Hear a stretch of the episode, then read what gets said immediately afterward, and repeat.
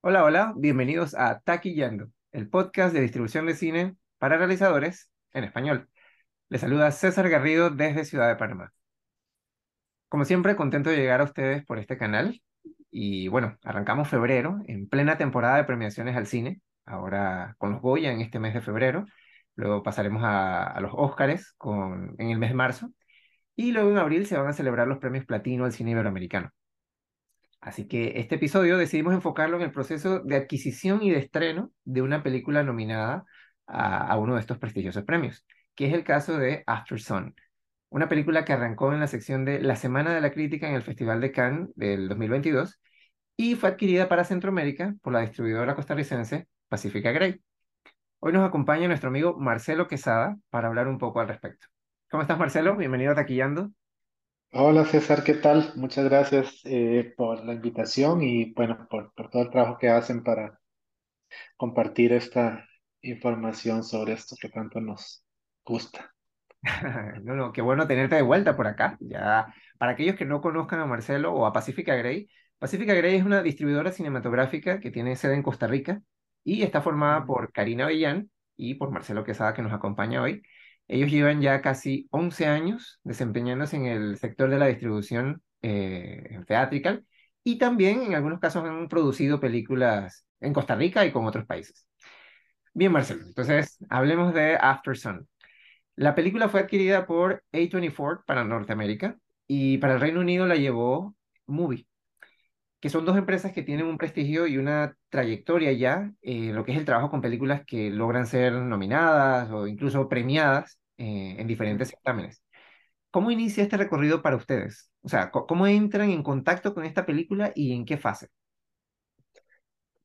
Sí, eh, bueno, como, como bien lo mencionas, nosotros adquirimos para Centroamérica, que en el contexto internacional, Centroamérica es un mercado bastante pequeño, ¿verdad? Eh, y por lo tanto, creo que nos toca ir entendiendo cuáles son nuestros canales para poder acceder a a los contenidos que nos interesa traer al país o a la región, ¿verdad?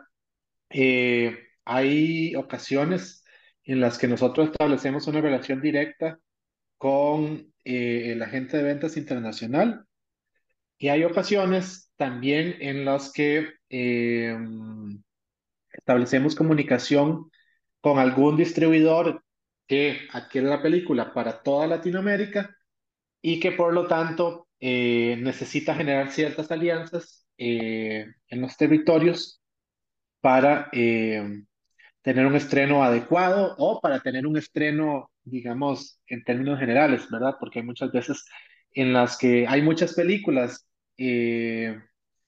maravillosas que no llegan a nuestros países, ¿verdad? O sea, creo que al menos vos siendo de Panamá, creo que nos podemos identificar, ¿verdad? Que no sé, hay muchos títulos que que sabemos que existen y que les está yendo bien y que de repente pasa el tiempo y no llegan al cine y no llegan al cine.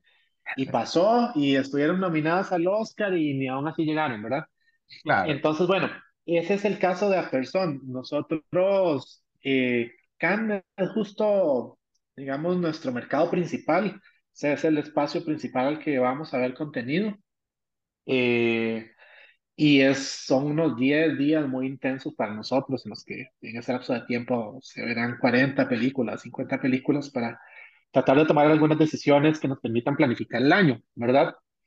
Eh, y es eh, justo como, como lo mencionaste, en la última edición en la que llega Aftersun como una película que la mayoría de la gente no tenía muy mapeada porque es una ópera prima, ¿verdad? Eh, y que no tenía acaparada la cantidad de atención que tenían los títulos de la competencia oficial, eh, que, que en principio son los que tienen una mayor visibilidad, ¿verdad? Pero empieza el festival y muy rápidamente, no recuerdo si fue después del, la, si, el, si después del primer pase a público general o a prensa, que inmediatamente esta película llama la atención porque la adquiere A24 y la, quie- y la adquiere Movie.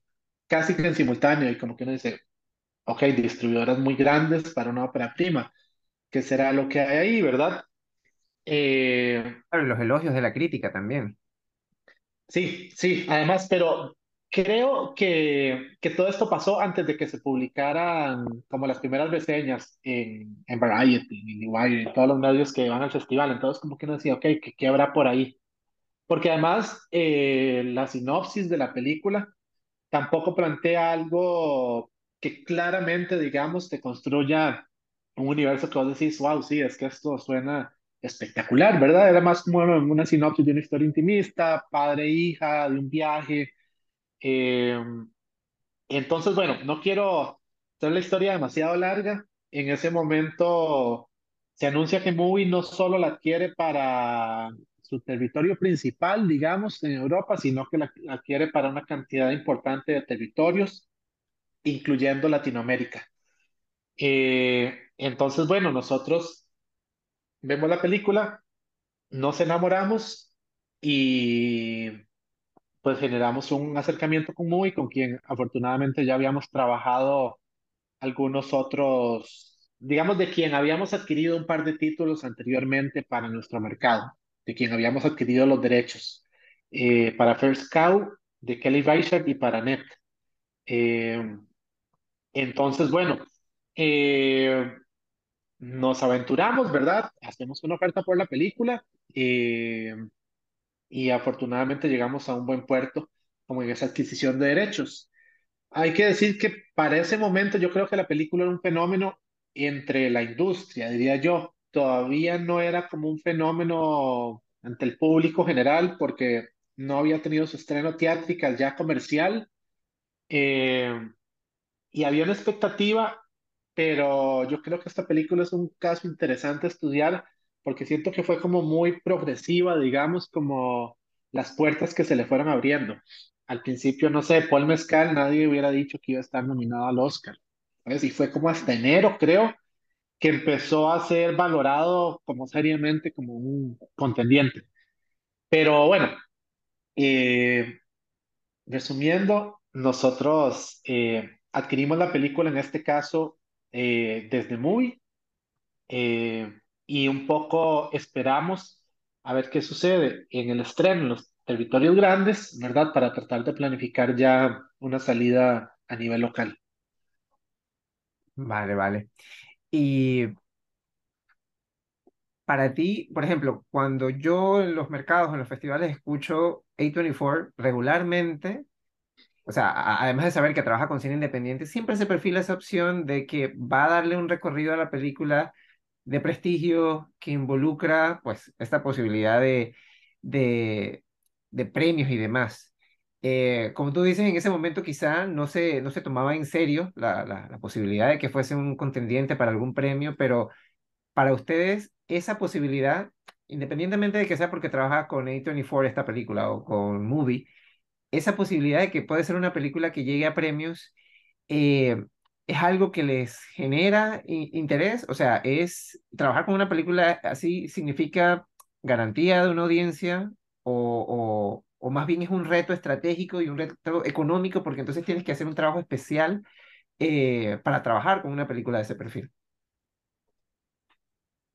Em, yo diría que depende un poco del momento en esta industria tan cambiante. Creo que hemos pasado por todas las etapas, ¿sabes? Nosotros hemos tenido en estos 11 años momentos en los que hemos podido apostar por películas que vienen un poquito menos validadas, como por la ruta tradicional de la industria, es decir, que hayan tenido un estreno en un festival muy importante, que ojalá hayan ganado ahí algún premio, que hayan tenido muchas reseñas, que se hayan vendido muchos territorios y que a partir de ahí empiezan a salir en prensa.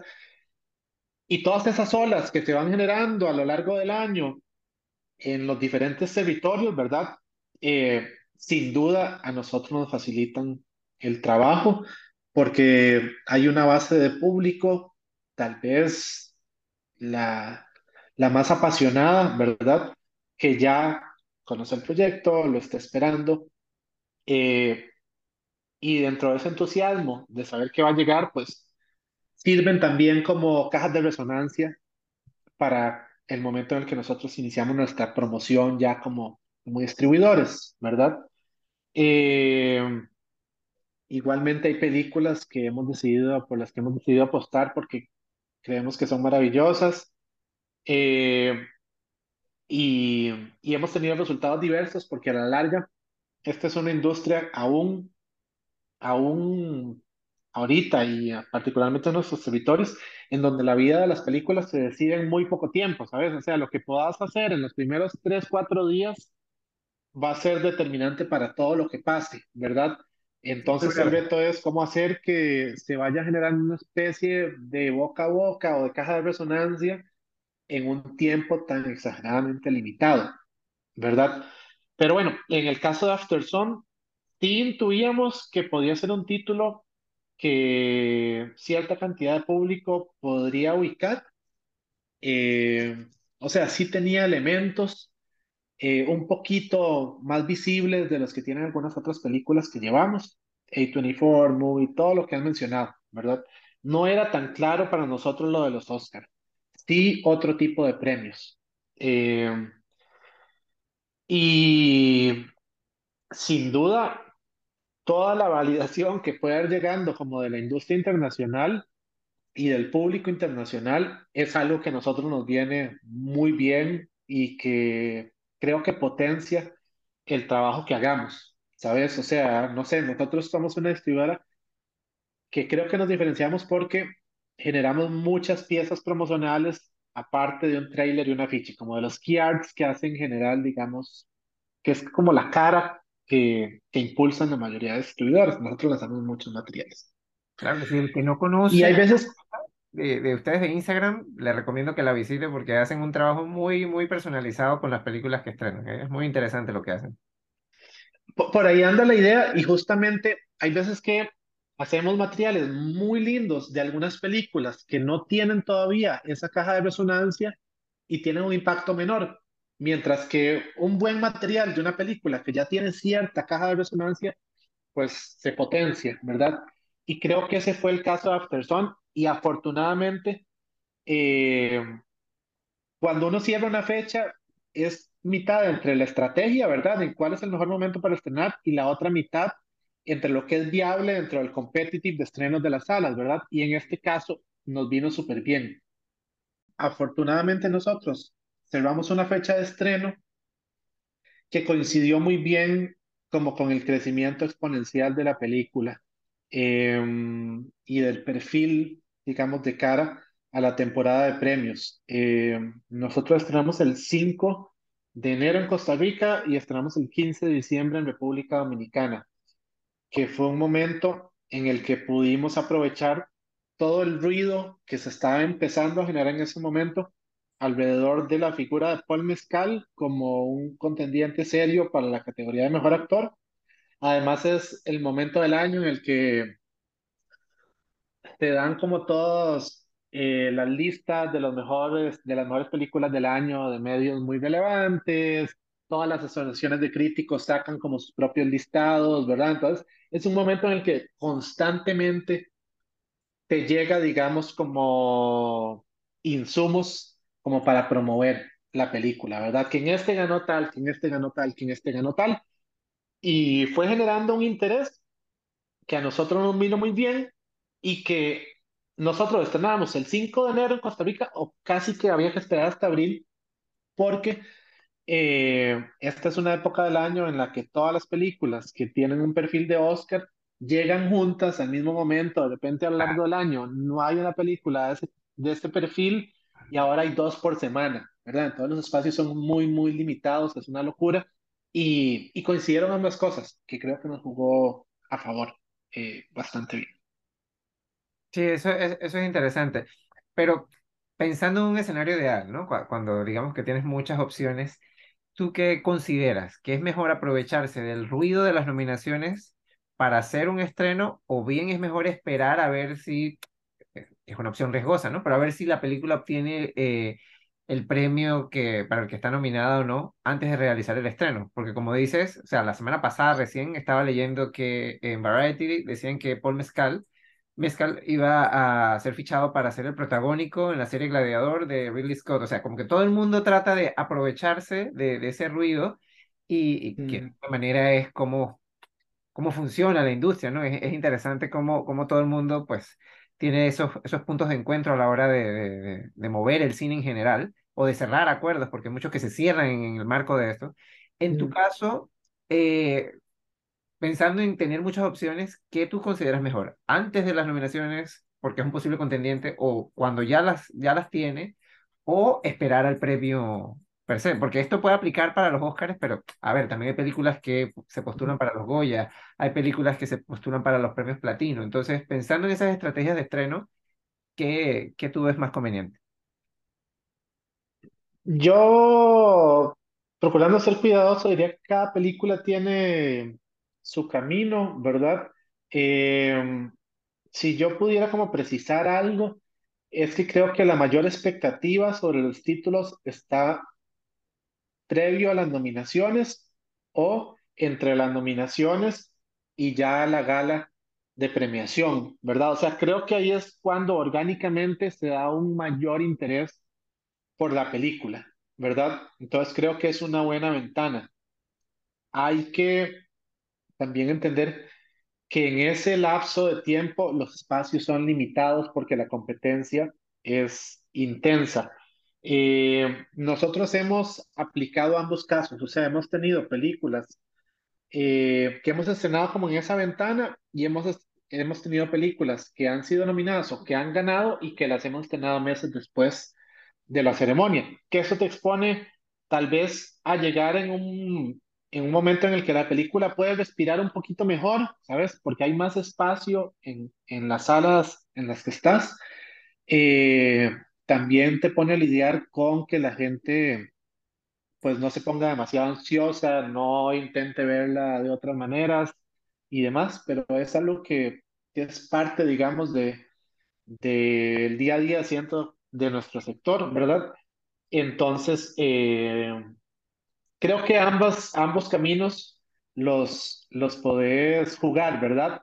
El que sí siento que cada vez es más determinante y te obliga a hacer cosas que tal vez no serían las más estratégicas, es que muchas veces distribuidores como nosotros no adquirimos, no tenemos todos los derechos de la película, sino que la ventana de VOD de suscripción, lo que vendría siendo plataformas como Netflix, como Amazon y muchas más, ¿verdad, Abraham?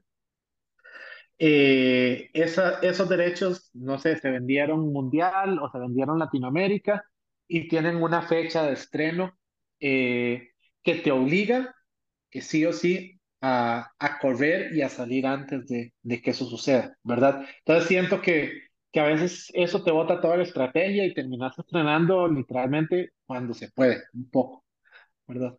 Claro, claro, te condiciona de alguna manera. Pero me llama la atención algo que, que comentaste, porque pues uno habitualmente eh, pues piensa que el trabajo se hace directo en el mercado con el agente de ventas, pero en este caso tú trabajaste con Movie, que, a ver, Movie tiene muchos perfiles, también produce, sí. creo que a veces, a veces representación de proyectos en mercados y en festivales. Eh, ese tipo de colaboración, en el caso de ellos, al tener también una plataforma, me, me, me causa curiosidad. ¿Ustedes de alguna manera hacen algún trabajo en coordinación con otras distribuidoras que llevan la película? ¿O bien a esta distribuidora porque le compraron los derechos para, para la región? ¿Hacen algún tipo de, de trabajo en conjunto? Lo digo porque, como ustedes, como mencionaba antes, hacen un trabajo tan personalizado a la hora de promocionar las películas, de, de de enamorar a la gente para que sepa de la película, quiera ver la película eh, y formen parte de ese ruido que se genera alrededor de ella en un momento determinado. Eh, me causa curiosidad, ¿hay algún tipo de trabajo mancomunado con, con otras empresas de distribución? Eh, a ver, creo que es un modelo que todavía es reciente, por lo tanto, creo que es sujeto a cambios y evolución constante. Dentro de esa lógica, eh, de la relación generalizando, pero de la relación plataformas, distribuidores, ¿verdad? Eh, creo que Movie es una empresa eh, muy comprometida, principalmente con, con sus películas, ¿sabes? Entonces, tienen un interés genuino de que las películas se puedan ver lo más posible y que puedan tener una ventana teatral, que eso es algo que no podría yo decir que sucede con todas las plataformas, ¿verdad? Eh, se ha hablado pues millones, ¿verdad? Del caso Netflix, que hay algunas películas que lanza, otras no, otras las lanzan simultáneo y a los cines les funciona, pues mil cosas, ¿verdad? Mil modelos que se han probado. Pero yo, yo debo decir que Movie es una empresa que genuinamente, digamos, eh, está interesada en que, en que eso, en que las películas se vean y que se puedan ver también en cines. Por tanto, lo que nosotros hemos encontrado es como mucha apertura, incluso para territorios pequeños como los que nosotros manejamos. Y eh, creo que lo que podría decir que definitivamente sucede o procuramos que suceda es que haya una coordinación, ¿sabes? Eh, nosotros eh, valoramos fechas y las revisamos también con la plataforma para ver cómo coincide con sus planes eh, propios, ¿verdad? Lo que intentamos es estar coordinados para que nuestros planes, digamos, eh, fluyan orgánicamente con los planes de Movie propiamente, ¿verdad? Y a la vez yo sé que Movie probablemente también intenta estar coordinado con otras empresas distribuidoras de Latinoamérica, incluso de otros territorios europeos que ellos adquieren, con los que eh, ahorita están generando distintos tipos de colaboración, efectivamente. Pero creo que es estar coordinados eh, y, y aprovechar de alguna manera el, el ruido que se genera alrededor de las películas en los distintos territorios en los que se estrenan, efectivamente. Muy bien, muy bien. Y bueno, eh, ya para terminar, vamos a ir con nuestro segmento, ¿por qué nadie me dijo? Y queríamos cerrar con una pregunta, pues, porque nos topamos con mucha gente que se plantea llevar sus películas a premios internacionales, ¿no? Todavía, todavía es un interés, incluso eh, el año pasado, para esta época, eh, tuve la oportunidad de entrevistar a Abner Benaim, que es, es eh, director panameño, y su película Plaza Catedral fue, una, fue la primera película panameña en llegar a, a- al shortlist de los, Al Charles, claro. entonces, e- él hablaba de que con la experiencia, pues ya han, han aprendido como identificar esos patrones de, de, de, de rutas de la película o, o de estrategias de la película para, para poder perfilarla y, y tener una opción de, obtener una nominación o quizá un premio que es un, un proceso largo, pero eh, a medida que vas haciendo más cine, vas familiarizándote con él. Entonces, yo quería preguntarte, ¿tú consideras que los festivales de cine aún son la mejor opción para, para lograr una ruta que, que, que lleve a estos certámenes a las películas, principalmente en el caso de las películas latinoamericanas, o con todo este rollo de la pandemia, la digitalización, eh, muchos festivales que están ahora en formato virtual, ¿consideras que hay otras vías posibles también para lograr eh, eh, llegar a, a ese punto? Sí, yo diría que nuestra industria sigue operando eh, con unos mecanismos de validación todavía bastante similares a los que funcionaban hace 10 o 15 años, ¿verdad? Eh, y que normalmente esa lógica de esos, de pasos que tenés que ir superando para poder llegar eventualmente a, eh, a que la película tenga este tipo de visibilidad en grandes festivales o en grandes premiaciones, eh, siguen siendo los mismos, ¿verdad? Siempre excepciones, sin duda, y creo que creo que esas excepciones más bien son las que hay que estudiar, eh, que suceden, no sé, una cada dos años, ¿verdad? O sea, ahorita se habló mucho de una película que tuvo nominación a Mejor Actriz en los Oscars, no sé Claro, si viste, pero que Sí, sí. nadie tenía mapeada y de repente cayó ahí, ¿verdad? Eh, To Leslie o algo así creo que se llama. Eh, en la categoría internacional, Ajá, perdón, se llama- el, se, llamaba To Leslie y había todo ajá, un rollo con el tema de cómo fue hecha la campaña para que esta sí, chica pues obtuviera suficientes votos, votos para poder quedar ajá. O sea, que fue un caso muy, muy excepcional realmente. Muy excepcional, exacto. Yo siento que, por ejemplo, en la categoría a la que podemos optar eh, productores internacionales, en términos generales, que es la, eh, la categoría de, sí, Best International Feature, o, o creo que así se llama ahorita, Best Ajá. International Feature Film, eh, también tiene una lógica muy establecida porque parte, al menos en los Oscars y en los Goyas y en los Arieles y en algunos otros premios, de que te postula tu propio país, ¿verdad? Entonces hay un primer filtro que es interno, ¿verdad?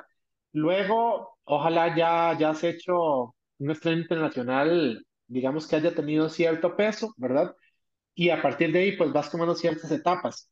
Este año, por ejemplo, yo creo que una sorpresa con esta película A Quiet Girl, que no recuerdo si es irlandesa o escocesa, pero una película que creo que no, no teníamos demasiado mapeadas, mientras que otras grandes contendientes quedaron por fuera, ¿verdad? Creo que la coreana, Corea del Sur, Decision to Live, que es una película de un tamaño muy grande, de un director muy reconocido, de un país que además viene con un crecimiento exponencial en lo que tiene que ver con visibilidad de su cine pues no, no llegó.